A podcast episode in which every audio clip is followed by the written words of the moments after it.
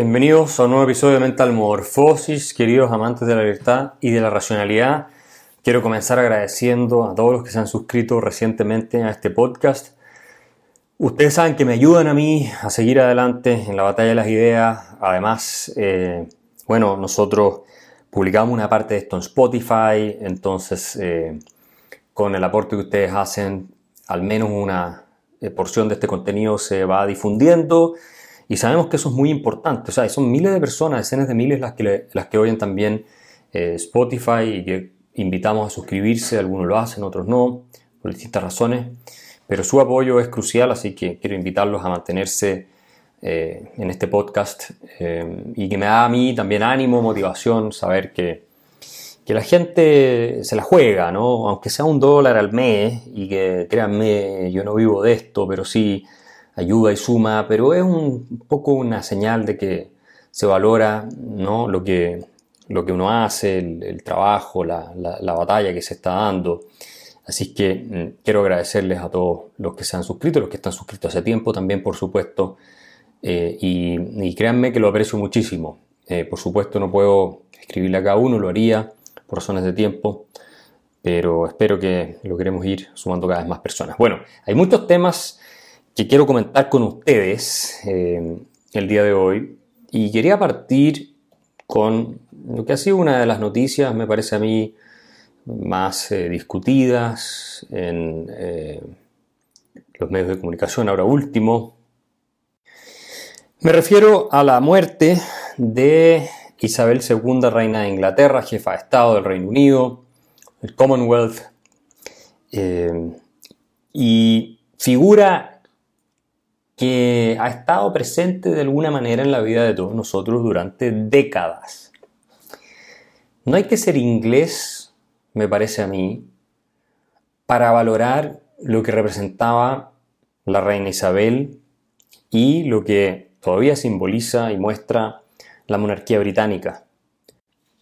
En un mundo en el que la fealdad, la ordinariez, la chabacanería, el insulto, eh, la decadencia se ha convertido en una especie de símbolo de conquista liberadora.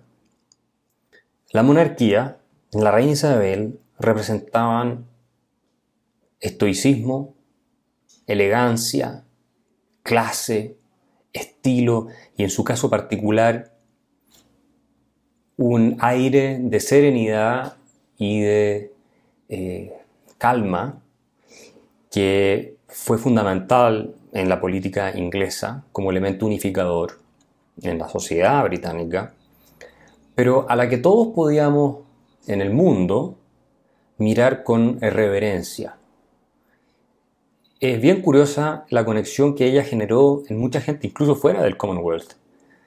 Y, tiene que ver, me parece, con ese sentido de dignidad eh, con el que asumió un rol muy pesado. Hay personas que dicen qué agradable debe ser ser rey o ser reina, ¿no? Qué, privilegio, etc.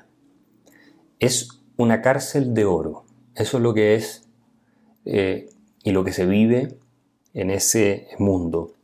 Es una función que se realiza por deber, por responsabilidad, por grandeza con la nación. Sí se disfrutan de ciertos beneficios, por supuesto, pero eh, eso es lo que hizo la reina Isabel y ustedes lo pueden ver en esta serie de Netflix The Crown que me parece muy buena por cómo retrata y refleja más allá de ciertas imprecisiones lo que es la vida de eh, una casa real como la británica, que es la más importante sin ninguna duda del mundo, al menos del mundo occidental. Sabemos que Japón también tiene un emperador, etc. Hay, hay otras partes que, que tienen casas reales también en Europa, pero nada comparado con la monarquía británica y nada comparado con lo que fue el imperio británico hasta eh, hace no demasiado tiempo atrás. Y los ingleses han sido una fuerza de eh, transformación del mundo eh, como ninguna otra. De hecho, por algo Montesquieu sostuvo que de todos los pueblos del mundo los que más habían contribuido a la libertad habían sido los ingleses. Y eso es cierto. ¿no? La idea del rule of law se desarrolla fundamentalmente ahí también hay eh, una derivada o una expresión de eso en el Rechtsstaat alemán, eh, que tiene mucha influencia en Occidente, pero creo que los eh, ingleses con su pragmatismo y, su liberalismo han contribuido más al desarrollo del constitucionalismo moderno junto con los americanos después, por supuesto, y a limitar el poder del Estado que cualquier otra cultura. Hay gente, a propósito de este tema, que me reclamaba en redes sociales y me decían, pero ¿cómo tú, en tanto liberal, puedes ser partidario o celebrar a la monarquía? Lo que pasa es que el liberalismo no surge, ¿cierto?, en los siglos XVII eh, y en adelante, como una reacción en contra de la monarquía. Surge como una reacción en contra del absolutismo, es decir, el poder sin límites del monarca. Pero la monarquía constitucional, que implica que hay un rey o reina, ¿cierto? Que encabeza el Estado, pero al mismo tiempo hay una constitución, un parlamento, y en consecuencia los, eh, poderes de ese rey o reina están limitados, es algo con lo que los liberales estamos perfectamente de acuerdo. Lo que a nosotros nos importa es la libertad del individuo dentro de un determinado territorio. No es relevante si hay monarquía o hay democracia o incluso hay un régimen autoritario. Porque puede haber una democracia que aplaste completamente las libertades individuales, si entendemos por democracia la simple decisión de las mayorías. Veas el caso de la Convención Constituyente chilena, en que las mayorías crearon una constitución que aniquilaba los derechos eh, individuales de las personas y afortunadamente no aprobamos esa constitución. O sea, uno puede tener una democracia totalitaria, sin límites al poder, que decide, ¿no es cierto?, que un 10% de la población sea esclava o que hay que exterminar a un 5%, y eso es democrático, ¿no? Entonces preferimos tener a un autócrata ¿ah? que reconoce límites a su poder, que gobierna bajo cierta institucionalidad que le hace difícil o imposible aplastar los derechos individuales de la misma manera. Y lo mismo ocurre con un rey, una reina, un monarca. Preferimos una monarquía liberal que una democracia iliberal. Así de simple. Ahora quiero agregar una cosa en este análisis.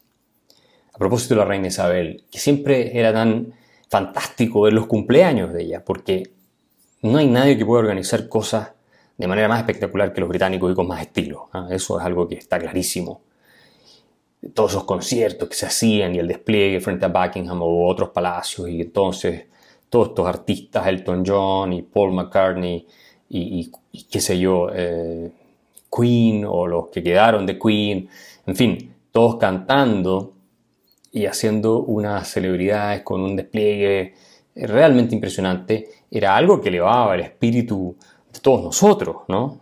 Eh, el Támesis, los botes con su arreglos preciosos y rindiendo honores. O sea, todas esas cosas son espectaculares y las pudimos ver ahora también, hasta cierto punto, obviamente, no de la misma forma, en el funeral de la reina.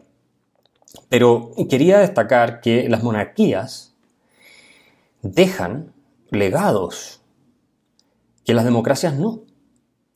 Cuando uno va a Europa y visita toda esa ciudad de Europa, hoy día es prácticamente un museo, porque en términos de eh, innovación tecnológica, económica, todas esas cosas no ofrece demasiado. Todo lo que ve prácticamente es creado por reyes de tiempos pasados.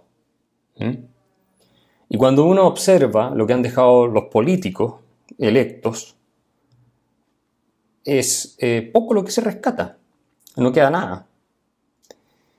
¿Por qué? Porque las monarquías tienen no solo una vocación de trascendencia en el tiempo, que es fundamental, sino también una de elevación ¿ah? y de distinción respecto a lo que es eh, o son las pulsiones más básicas. Si quieres continuar oyendo este episodio, acceder a más contenido y apoyar la defensa de las ideas de la libertad, suscríbete en www.patreon.com slash Axel Kaiser.